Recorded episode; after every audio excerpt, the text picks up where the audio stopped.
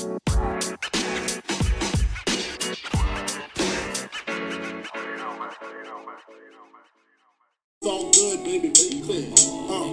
was all a dream. I used to read Word Up magazine. Salt and pepper and heavy D up in the limousine. Hanging pictures on my wall. Every Saturday, rap attack Mr. Magic Molly Mall. I let my tape rock till my tape pop. Smoking weed and bamboo, sipping on private stock. Way back when I had the red and black lumberjack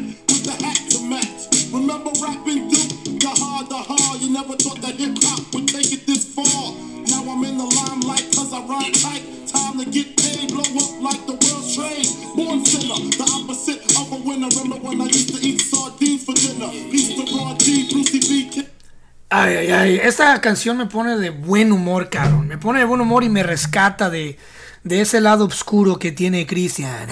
Ese lado ogro que tengo. Y sobre todo cuando, cuando se meten con lo más importante, güey, que tengo, que es la comida. O sea, la comida para mí es lo máximo. Y ese es mi talón de Aquiles, cabrón. Yo sé que es, es- el mismo talón de Aquiles para muchos. Yo sé que muchos de ustedes seguramente les encante los pastelillos, eh, los pingüinos, los gansitos, eh, los panquecitos, las mantecadas.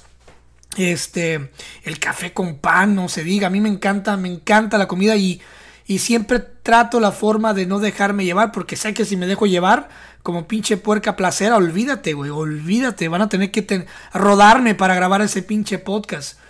Entonces, hoy fue uno de esos días que me levanté con mucho, mucho antojo de unos tacos, güey. De unos taquitos.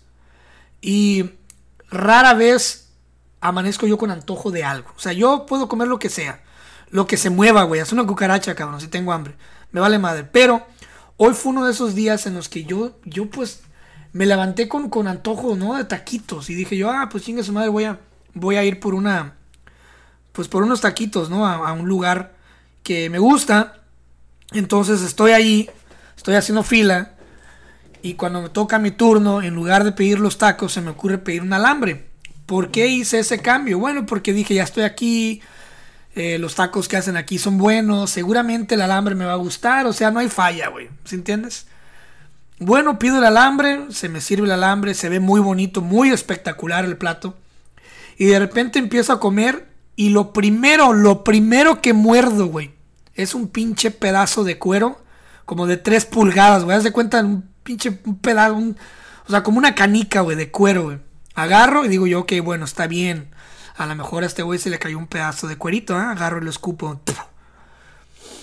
Bueno, entonces voy le doy otra mordida y otro pinche pedazo de cuero. En ese momento ya estoy así como que, ok, está bien. Agarro una tortillita, la parto a la mitad, la tortilla fría, güey, una tortilla fría. Y agarro otro pedazo, y ya para el sexto pedazo de cuero, ya dije yo que esta madre ya, esto no, no, no me lo voy a comer, ¿sí entiendes? Y a cuánto de nosotros no nos ha pasado eso, que a veces es tan perra el hambre que tenemos, que comemos donde sea, ¿no? Pero me puse a reflexionar, no hice coraje, no quise pasar coraje, no quise levantarme de devolver el plato porque se me hace una grosería.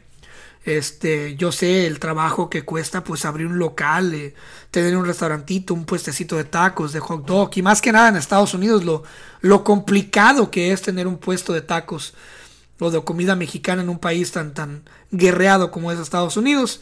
Entonces pues ahí con trabajo pues me acabé el alambre. Un alambre insípido, este, un platillo que no estaba bueno, los frijoles de lata, güey, el arroz de lata también, o sea. Y luego me puse a reflexionar y me dio un poco de risa que en la posición de mi vida en la que estoy en este momento, me puedo dar el lujo de rechazar comida. Hubo momentos eh, cuando yo estuve en México, momentos de mucha pobreza, de mucha carencia. Eh, hubo momentos en el que me acuerdo muy vívidamente que estábamos en una casa prestada, mi madre, uno de mis hermanos y yo. Y mi hermano, que es mayor que yo, cae enfermo. O sea, cae enfermo, pero no sé si fue empacho. Es una de esas pinches enfermedades que te tumban y, te, te, te, hacen temblar de fiebre, cabrón. Entonces yo me acuerdo que mi hermano estaba tirado en el sofá, envuelto en sábanas. Mi mamá tenía, pues tú sabes, los ungüentos, el vapurú, todos los remedios que se podía, que se podía imaginar. Eh, los, los, remedios de la, de la abuela. Y había en la mesa cinco pesos, una moneda de cinco pesos.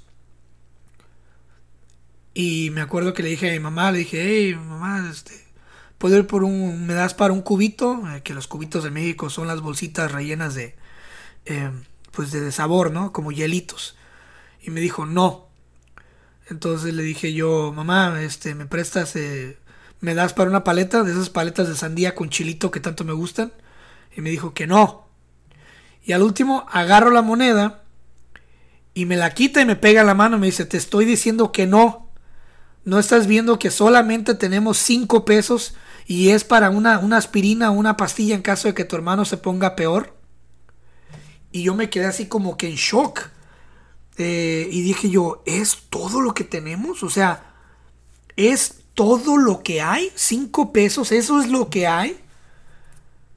Y desde ese momento yo me acuerdo que mi terror, mi más grande terror, eh, y mi pánico, mi fobia es quedarme sin dinero. Eh, quedarme sin dinero y, no volver a estar en esa situación. Y me hizo apreciar eh, el dinero y me hizo apreciar el taco que me compro. O sea, por ejemplo, yo iba a México o yo estaba en México y me compraba un taco, pero ese taco tenía sudor, o sea, tenía el el resumen de, mis días, de mi semana, de mi salario, de mi... De, o sea, era el resumen de, todo mi esfuerzo. Y por eso yo me comía los tacos con tal gusto, güey. O sea, la comida me sabía exquisita, me sabía wow. O sea, era para mí un premio, ¿no? Déjate tú una camisa, unos tenis, un celular. Eh. Yo nunca perseguí esas cosas. Para mí la definición de éxito era, era y sigue siendo hasta ahorita, ¿eh? La definición de éxito es despertarme y no preocuparme de que no me alcanza para comer. No preocuparme de que no me alcanza para comer, para, para, o sea, que no hay dinero. Y no volver a basarme en la regla del 33. ¿Cuál es la regla del 33, eh, Cristian? ¿Cuál es la regla del 33? La regla del 33, obviamente, si lo sumas 33 más 33 son 66. Más 33 son 99. O sea, que con el 100% de lo que tienes tienes que dividirlo de tal forma que te alcance para todo. Por ejemplo, hubo situaciones eh, donde, donde llegué a tener solamente 20 pesos y obviamente aplicas la regla del 33, que es te compras 10 pesos de tortilla, 5 de queso y te compras una latita de esas pequeñitas, pequeñitas de la costeña que te cuestan 5 pesos. Y ya con eso te armas una comida tacos de queso con chiles jalapeño. Ya con eso sobrevives hasta un día, cabrón, si te aplicas. 10 pesos de tortilla, o sea, te dan, ¿qué será? Eh, media docena de tortillas. No, te dan, llegan a dar casi una docena de tortillas, o sea, un puñito. Este, o media docena, ¿no? Pero ya con que te den 6 tortillas ya chingaste, porque te comes 3 taquitos en la mañana, vas y buscas la forma de sobrevivir y de sacar tu dinerito. Y para cenar, si no logras sacar nada más, pues llegas y ya sabes que en tu casa te están esperando tres tortillas, eh, un pedacito de queso y media lata de chiles en vinagre. Esto es si vives solo, ¿no? Este, que yo llegué a estar en esa situación.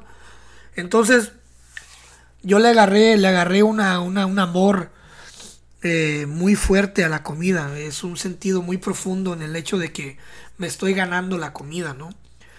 Eh, sumado a eso, también me hizo recordar una, experiencia que se me quedó muy grabada en mi corazón. Y por eso, no me quiero poner sentimental aquí. Perdón. Pero por eso la, gente que me conoce eh, en la vida personal, saben que yo soy una persona que no me gustan las mascotas. Y esta es la primera vez que lo voy a decir. Esto es, es en exclusiva, nunca lo he dicho antes, del por qué no me gusta tener mascotas. Eh, en ese mismo tiempo, en ese mismo tiempo cuando estábamos jodidos, eh, yo tenía a su vez, tenía un conejito que mi mamá, que habíamos atrapado. Por alguna extraña razón el conejito llegó y lo atrapamos, ¿no? Era un conejito bebé. Entonces ese conejito se hizo pues mi mascota, ¿no? Y pues yo quería, amaba ese conejito, o sea, era un conejo blanco, hermoso, este, bien alimentado, eh, era un conejote, un súper conejo, cabrón. Ya ven que los conejitos pues llegan a tener un, un, gran, este, un buen peso, un buen tamaño si los alimentas bien. Entonces, el conejito pues estaba maestrado, se subía a la, a la camita, eh, se subía al sofá, no soltaba pelo, era, era un conejito muy bonito y sabía cuándo, cuándo y dónde debía ir, ir a, hacer sus necesidades, ¿no? Era una chulada de conejo. Entonces, eh, yo me acuerdo que tenía unas chanclas, unas chanclitas esas chanclas baratas, y se me rompieron. Entonces yo ocupaba unas chanclas. Y, y me acuerdo que no había, güey. No había, no había, no había, no había dinero para las chanclas. Eh, al grado de que pues llegué a ir a la tienda o ir por las tortillas descalzo. Y esa madre, o sea, me afectó muchísimo y, me dio muchísima pena que como chingados estoy yo descalzo, cabrón. Y estamos hablando que tenía que 7, 8 años. Eh, entonces me acuerdo que por, por, eh, hacia por el camino hacia la, hacia la, escuela había una veterinaria. Donde una veterinaria que también vendían animalitos, todo ese pedo, ¿no? una tienda de animales. Y yo me acuerdo que pasé y escuché al señor platicando con otro señor diciendo, "No, sí, yo este, yo compro conejos. Compro compro conejos y, los vendo." Órale, y ah, ¿qué? Y yo me paré y, escuché, dije, "Órale, este güey compra conejos y los vende, ¿ah?" ¿eh? entonces yo me fui a la casa y le dije a mi mamá, le dije, mamá, este, escuché que el señor de la, de la tienda de animales compra animalitos, compra conejos. Y mi mamá luego, me dijo, claro que sí, ahí está, mira, ya salí, ya sacaste para las, ya sacaste para las chanclas y hasta te dan algo más para que traigas y para que cargues. Y yo pues bien ilusionado, dije, en mi mente, dije, ok, voy y vendo mi conejo y, y busco la forma, eh, luego, luego de ir y comprarlo de vuelta, porque miré que tenía conejos en 50 pesos. O sea, de venta. El señor ya tenía en una jaula conejitos a 50 pesos. Dije yo, en, mi, forma, en mi mente infantil, tonta, ilusa, ingenua, eh, dije yo, voy y vendo mi conejo. Y en cuanto tenga 50 pesos, voy y lo compro de vuelta. ¿Verdad? Entonces me acuerdo que yo eh, agarro, agarro el, conejito y pues lo acaricio, lo, aprieto, lo abrazo, juego con él y todo.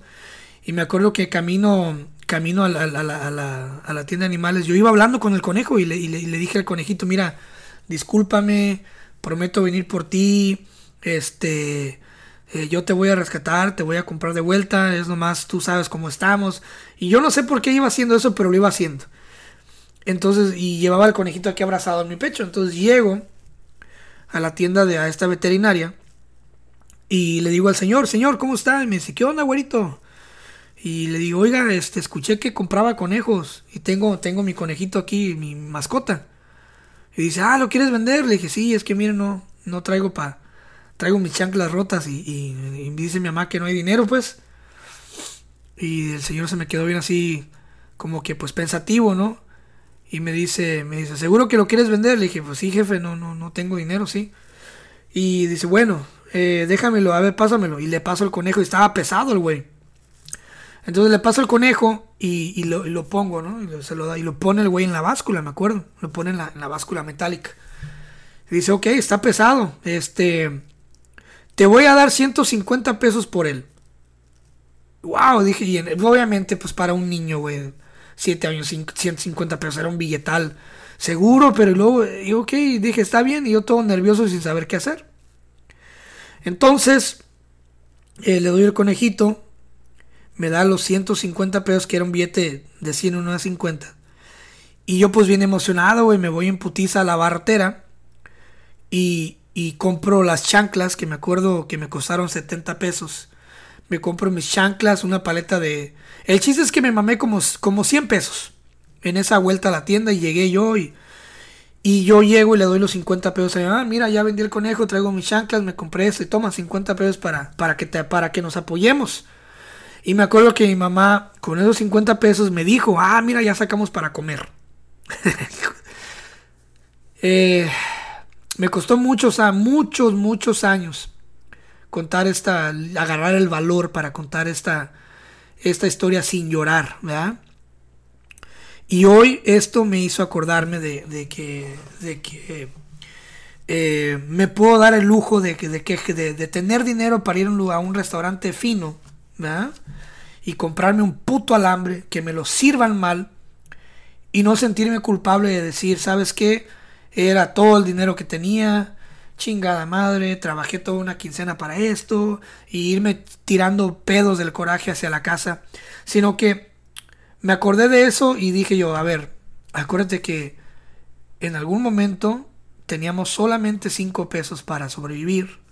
En algún momento teníamos, digo teníamos hablándome a mí mismo, solo 20 pesos para comer y lo hicimos. Y en algún momento tuviste que vender tu mascota para vivir. ¿Verdad? Todo iba bien. Todo iba bien hasta que hasta que a las dos semanas regreso con esos 150 pesos a la veterinaria. Le digo, jefe, vengo a comprar mi conejo. Uh, no, güerito, me dice. Tu conejo ya, ya lo vendí. Y le dije yo, ¿por qué lo vendió si era mi conejo? Le dije, no. Me dijo, tú lo vendiste. Yo te pagué por tu conejo. Ya no era tu conejo. Pero ¿a quién se lo vendió? ¿A quién se lo vendió? Le digo, ya se lo vendí a alguien, no sé a quién. Bueno, eh, regreso a la casa bien, bien triste, bien aguitado. Y, y este. Tiempo después me di cuenta de que mi conejo lo habían vendido para comérselo. Que alguien había comprado mi conejo para comerlo, para freírlo. Y era alguien de la colonia. Entonces obviamente pues yo lloré, lloré, me morí del coraje, lloré, lloré, me sentí culpable. Y me juré nunca más tener mascotas. Eh, desde siempre me juré nunca más tener mascotas. Este, alguna vez durante, durante mi, durante mi, mi adolescencia llegué a tener un par de mascotas, pero luego, me deshice de ellas porque nunca pude soportar la culpa. Entonces, cuán afortunados, con esto resumo la moraleja, ¿no? Cuán afortunados somos de que a veces estamos tan bien que se nos olvida, güey, ¿dónde, dónde es que estamos? Se nos olvida eh, que alguna vez estuvimos mal. Estuvimos mal y carecimos y se nos pasamos con antojo y, y con hambres y todo y y también a la gente se le olvida, la gente piensa que uno está aquí de gratis, que uno no le sufrió, que uno, ah, pinche Cristian, ¿no? Uno piensa que aquí, este, pues está uno de regalado, ¿no? Y no es así, todo, todo mundo tiene una historia cabrona, una historia canija y, y venimos de, de pasados fuertes, de, de carencias, güey, de, de, del rancho. Eh, también alguna vez escuché que por ahí me dijeron que me faltaba calle, que era muy fresa. Este, y, y, no, no sabiendo que yo tengo más calle que, que, la mayoría de ustedes, cabrones, que me están escuchando. Y, y, nunca lo he presumido. Y a lo mejor algún día sacaré, sacaré algo sobre mi vida, sacaré algo. A lo mejor algún día haré algún podcast más profundo. Pero bueno, por ahora quiero decirles que me dio mucho coraje, que, que pues se me sirvió un mal platillo. Pero también el regresarme a esa humildad eh, recordar mis pasados, pues me hicieron pues calmarme, ¿no? Y, no olvides, o sea, yo creo que para mí el éxito y tiene que ser eh, el principio del éxito, el principio de la mentalidad ganadora, yo creo que es darte cuenta de que si tienes dinero ahorita en la bolsa para irte por unos tacos, para irte por una torta, por un hot dog, eh, para irte por unas eh, enchiladas, eh, por una cena, ¿no? Si estás en el rancho y, tienes dinero para ir a la cena, a la cena, a la cena ir a comer. Este, realmente eres una persona afortunada. Eres una persona afortunada y, y agradecelo, agradecelo. Oye, qué chingón, o sea, no te dejes llevar por los lujos que veas en redes sociales y cabrones en Dubai con 40 modelos en tanga y pinche yate y la chingada, que la mayoría de esos de esas cosas son falsas, son orquestadas, son armadas para que tú veas y reproduzcas y compartas y comentes y tires hate. Este, pero nada, nomás quería reflexionar en eso de que también si tienes un negocio de comida, no mames, o sea, ¿cómo vas a, a darle a tu gente carne barata, güey? O sea, si abres un negocio de comida y, y, empiezas a caciquear a los primeros cinco meses de que abriste, o sea, empiezas con todo, bien chingón y de repente empiezas a caciquear los pinches tacos y empiezas a meterle pura, pura pinche carne barata y después terminas vendiendo carne de caballo, güey, carne de burro y carne de perro, güey. Este, carne de vagabundo y la chingada, pinches tacos de peso. O sea, no sé, eh, Está cabrón. Pero bueno, vamos a ver esta, esta curiosidad. Yo sé que hay muchas cosas pasando en el mundo, pero realmente este no es un podcast amarillista, este no es un podcast que, que se concentra en que Messi se va a ir al, al equipo de Miami, de que las nuevas elecciones, de que pasó esto y que la chingada. Yo me concentro más en cosas de las que nadie está hablando y que eventualmente van a llegar a impactar tu vida. Por ejemplo, acaba de darse aquí en San Francisco, California, que voy a ir en persona a ver esta madre, lo prometo, cabrón. Voy a ir a ir a, este local. Está, aquí en San Francisco, California, un local que se llama Los Bayucos. Eh, los güeyes iniciaron con un concepto nuevo que es de popusas. Ahora, ¿cuáles, qué son las popusas? O sea, popó, popó. No, no, no, no es popó, cabrón. Las popusas, hagan de cuenta, si me estás escuchando en México o en otros lugares de Latinoamérica, haz de cuenta que son sopes de masa, pero en lugar de echarle la carne arriba, como los mexicanos le hacen, la meten adentro. Es masa de maíz rellena con frijol con queso, loroco, con carne molida, la chingada. Entonces estos güeyes llegaron y agarraron la popusa y dijeron, oye, ¿por qué no hacemos algo distinto? Y hicieron unas popusas más delgadas que se pudieran doblar, rellenas. Y los güeyes encima le echaron carne asada, cilantro, cebolla y le llamaron. ¿Cómo creen que le llamas a esta? ¿Cómo mezclas un taco y una popusa? Estos güeyes le pusieron putacos. putacos.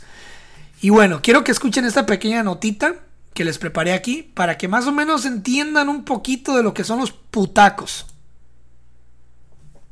taco. The name was created by Los Bayucos in Bayucos. San Francisco. If you're in San Francisco, you gotta find them. They have Las Yucas Bayucas, they have the Putaco, and now we're here with Estrella, who's gonna show us how to make it at home using Perla brand products. So for our Putaco, I thought let's keep the Salvadorian flavors, right? Pues bueno, no tiene mucha ciencia. Eh, si estás en México y quieres emprender un buen negocio o en Latinoamérica o en El Salvador también, porque me escucha gente de allá, ¿por qué no intentas esta madre? O sea, acá está empezando a hacer una pinche revolución. Ahora, para todos aquellos que digan, oye, pero ¿cómo se hace esa madre? Métete a YouTube, mira cómo se hace una popusa, mira cómo se hace un taco, güey, si nunca has hecho un taco, y, y, y haz algo nuevo, quien quite y pegue. Imagínate que llegues a a ser el primero en tu pueblo, en tu rancho, en tu ciudad, en tu municipio, en vender los putacos. Qué chingón, ¿no? Y bueno, he estado yo eh, experimentando últimamente el hecho de hablar solo. Eh, mucha gente tiene esta tendencia a hablar solo. No sé si a ti te pasa. A mí me pasa mucho. Entonces ahora lo empecé a ejercitar más. Por ejemplo, eh, en lugar de meditar, porque como tengo hiperactividad me cuesta muchísimo trabajo cerrar los ojos y meditar. Ahora lo que hago es meditar pero hablándome en voz alta a mí mismo cuando estoy solo, cuando estoy en silencio. Mucha gente piensa y cree que la soledad es algo malo, güey. Pero realmente no, la soledad es algo bueno, o sea, todos ocupamos un momentito para estar solos. Y lo malo cuando tienes hijos, cuando ya tienes pareja, cuando te llenas de chiquillos, es que eh, tienes muy poco tiempo para ti mismo. ¿Es bonito tener hijos? Sí. ¿Es bonito tener pareja? Claro que sí. Pero hay momentos en los que te pierdes tanto en, en construir tu hogar, en construir tu núcleo, que te olvidas en tener unos momentos para ti solos. O sea, cuando llegues del trabajo, trata de que antes de que llegues del hall, de que llegues a la casa, o sea, primero detente por ahí, párate, eh, relájate, tómate un refresco, fúmate un cigarro, qué sé yo, güey. Este, desvíate poquito y, respira profundo y libera todo el pinche estrés y, no intentes llegar a la casa luego, luego a pegarle a la mujer y a patear a los chiquillos, sino que busca la forma de, o llega, llega y crea en tu casa una cultura de que papá necesita media hora solas, ¿entiendes? O sea, llega y que tus hijos, tus hijos sepan que vas a llegar a estar solo un rato. O sea, no necesariamente tienes que llegar corriendo y abrazar a los niños y decirles cómo te extrañé, campeón, y mi princesa, y darle un beso a la mujer y darle una nalgada de órale, mi reina chiquilla. Ah, sino que llega, saluda a todo mundo y también trata de irte a un espacio en el que estés tú solo. Siéntate en silencio y platícate las cosas. O sea, platica tus errores, eh, platica qué fue lo que hiciste mal en el día, qué, qué fue lo que hiciste bien. Esto lo digo yo ya habiéndolo practicado por varios meses y me está funcionando bien. Eh, estoy más a gusto, tengo menos arranques de ira, que casi nunca los tengo. Eh, hasta estoy durmiendo mejor, güey, porque es como que, como que me estoy... Eh, haz de cuenta que soy mi propio director técnico, ¿no? El día de hoy hicimos esto, hicimos el otro. ¿Y qué fue lo que no funcionó? Esto no funcionó. Pero bueno, antes de seguir, quiero que escuchen este pequeño clip sobre lo que es la soledad. Todos nos sentimos solos a veces. Si nadie se sienta a nuestro lado en la comida, al mudarnos a otra ciudad, o en el fin de semana si todos están ocupados. Pero en las últimas décadas, este sentimiento ocasional se ha vuelto crónico para millones. En el Reino Unido, el 60% de las personas entre 18 y 34 se sienten solas a menudo. En los Estados Unidos, el 46% de toda la población se siente sola asiduamente. En la época más conectada de la historia de la humanidad, un número sin precedentes de personas se sienten aisladas. Y esto pasa porque estamos conectados, o sea, yo tengo en mi vida, tengo en mi vida personas, güey, que todo el perro día, todo el maldito perro día, traen el teléfono en la mano. Van manejando con el puto teléfono, viendo TikToks. Están comiendo con el puto teléfono viendo TikToks. Están platicando con el puto teléfono viendo TikToks. Todo el puto día están viendo TikToks de, de gente cayéndose. De situaciones POV, puntos de vista. Eh, de pinches bromas. O sea, todo el pinche día pegados al teléfono. Y se despegan del teléfono y se sienten solos. Pues claro, ¿cómo chingado te vas a sentir solo? Si estás metido mentalmente en este mundo de ilusiones. ¿Entiendes? Estás metido comentando en pendejadas en los comentarios, eh, tirándole grilla a la política, tirándole grilla al cabrón que te cae mal, eh, spameando cuentas, eh, chuleando viejas. O sea, estás todo el día metido. También conozco gente que, que su mundo y su existencia es el pinche WhatsApp. Están metidos en el grupo de la familia, en el grupo de la iglesia, en el grupo de los compas, el grupo de los compas locochones, el grupo de los memes, eh, la mujer, la otra mujer, la, tercera mujer, la amante, Juan el mecánico, wink, wink. Eh, el grupo del rancho, el grupo de la escuela, el grupo de la secundaria, eh, el grupo de los güeyes que, que, que, que, el sistema piramidal sea tu propio jefe, eh, el grupo de, de, lo prohibido, ¿no? El, grupo de las cochinadotas, el grupo, o sea, y todo el pinche día tienes tus notificaciones en verde y eso como que, como que les da una pinche erección, güey, como que les vibra el clítoris. Tener todas las pinches notificaciones en verde, ay, a ver qué pasó aquí. No, y, y tienes todo el pinche día esa inyección, esa dopamina del chismecito y estás ahí hablando con los güeyes de la secundaria de pendejadas. ¿Te acuerdas cuando le quitamos los zapatos a Ardillo? Ja, ja, ja, sí, la vieja del salón, ja, y la gorda, ja, ja, ja. Y ya pasaron hace 20 años, güey, hace 20 años que pasó esa madre. Y siguen, siguen atascados. Y obviamente está el cabrón que pasen, rolen el WhatsApp, rolen el WhatsApp, pasen el WhatsApp a platicar. Eh, estoy, estoy aburrido, llámeme por WhatsApp. ¿Quién quiere echarse una llamadita? ¿Una llamadita para qué, güey? ¿Se entiendes? O sea, Y viven presos al WhatsApp, güey. Viven adictos al pinche WhatsApp. Es una locura esa madre. Es una tremenda, ridícula locura. O sea, todo el día están metidos ahí, güey. Entonces, obviamente, eh, que estemos conectados vía teléfono no quiere decir que estemos conectados con nosotros mismos.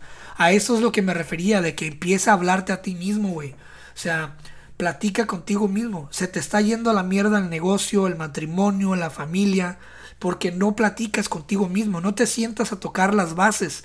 No te sientas a desglosar, a desmenuzar tu día. ¿Qué fue lo que hiciste bien? ¿Qué fue lo que hiciste mal? Eh, no te pones a ensayar escenarios en tu mente. O sea, yo cuando salgo de mi casa ya tengo ensayado 20 escenarios buenos y malos. Eh, obviamente no peleas imaginarias, sino escenarios de que, ¿qué pasa si esto? ¿Qué pasa si el otro? Eh, también me pongo a pensar sobre mi propia mortalidad, o sea, el hecho de que me voy a morir, ¿se entiendes? la salud, este, la alimentación, qué voy a comer mañana, cómo lo hacemos para esto. Eh, últimamente siento que me dan muchas agruras cuando como. ¿Por qué será?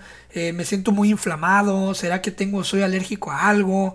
Eh, ¿Qué he estado comiendo que me ha estado haciendo daño? ¿Qué es lo que he estado comiendo que me está haciendo sentir agitado, irritado? no sé, platícate las cosas. Sentirse solo y estar solo no son lo mismo. Uno puede sentirse feliz cuando está solo y odiar tener gente alrededor. La soledad es una experiencia individual puramente subjetiva. Si uno se siente solo, está solo. Un estereotipo habitual es que solo sienten soledad quienes no saben cómo comunicarse o comportarse con otros. Pues cómo vas a saber comunicarte y cómo vas a saber comportarte si todo el día estás pegado al teléfono, ¿ok? Y a lo mejor eres una persona, mira, por ejemplo, me pongo en mi, voy a ponerme en mi caso para no sacrificar a nadie aquí, ¿ok? Yo soy una persona que, como ustedes verán, genero contenido en redes sociales. Humildemente, desde el corazón para ustedes. Tengo pláticas proféticas, tengo mi podcast, tengo mis libros. Eh, me la paso haciendo grabaciones para traer invitados a mi otro podcast. Eh, investigación con cada, o sea, hago frases, videos, eh, todo este show, ¿no? Y aún así, me la paso, si muy exageradamente en mi teléfono, produciendo, o sea, generando contenido, generando ganancia, generando, generando, produciendo. Me la paso si, si, si, o sea, si es un día donde más me la, me la pasé metido ahí, si al caso unas cuatro horas, de las cuales tres son 100% producción y una es nomás en medir que todo se haya subido bien, que todo esté bien, que todo esté, que los links estén funcionando. Y el resto del día es, sí, uso el teléfono, pero para hacer llamadas telefónicas. Uso WhatsApp, pero para hacer llamadas.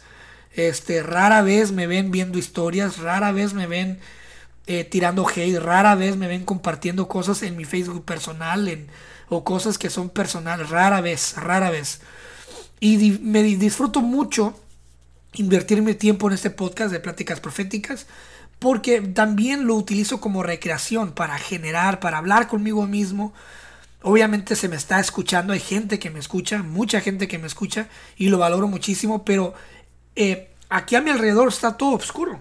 O sea, realmente más allá de la pantalla, del micrófono y de la otra mini pantalla que tengo aquí, no miro nada a mi alrededor. Todo está totalmente a oscuras, salvo una luz LED azul que tengo y para mí es una plática íntima. Ya se cuenta que estoy hablando conmigo mismo eh, en voz alta como lo hago cuando estoy en privado.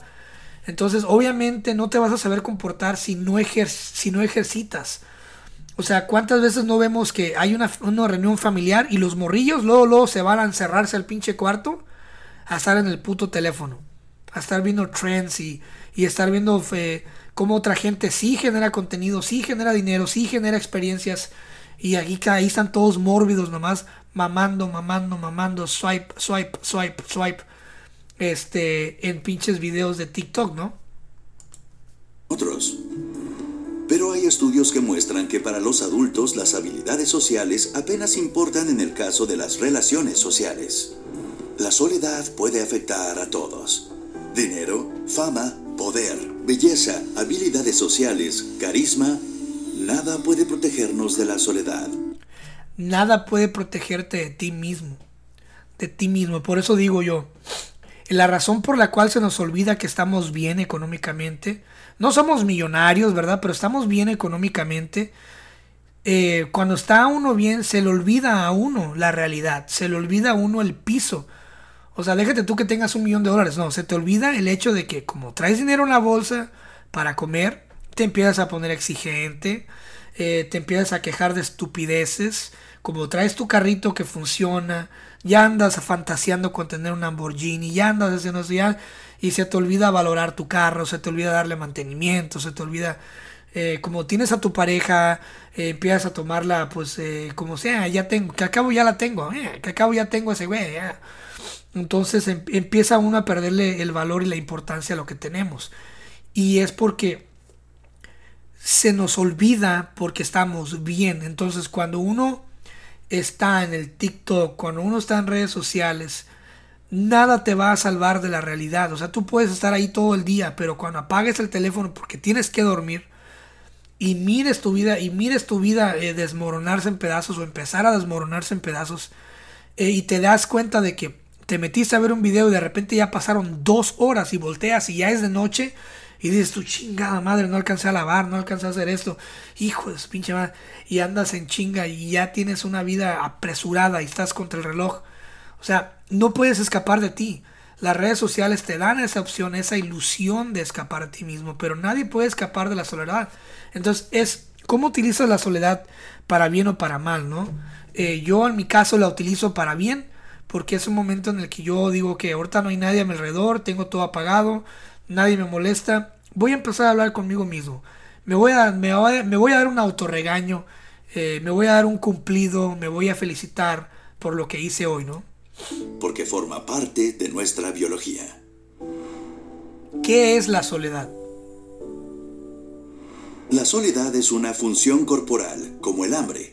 El hambre hace que nos ocupemos de las necesidades físicas. La soledad hace que atendamos a las necesidades sociales. Al cuerpo le preocupan las necesidades sociales porque hace millones de años eran un buen indicador de las posibilidades de supervivencia.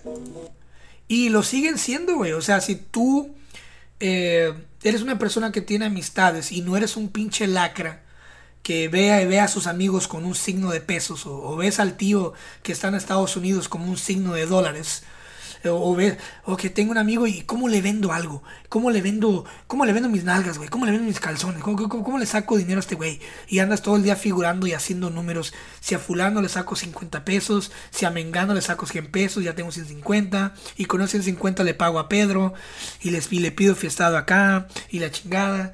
Y andas todo el tiempo ahí viendo quién es padrino del compadre, quién es padrino del regidor, del ejidal y, y que es bueno eh, si eres una persona que se conecta de forma humana para hacer eh, más, para abrir más posibilidades, créeme que lo vas a lograr.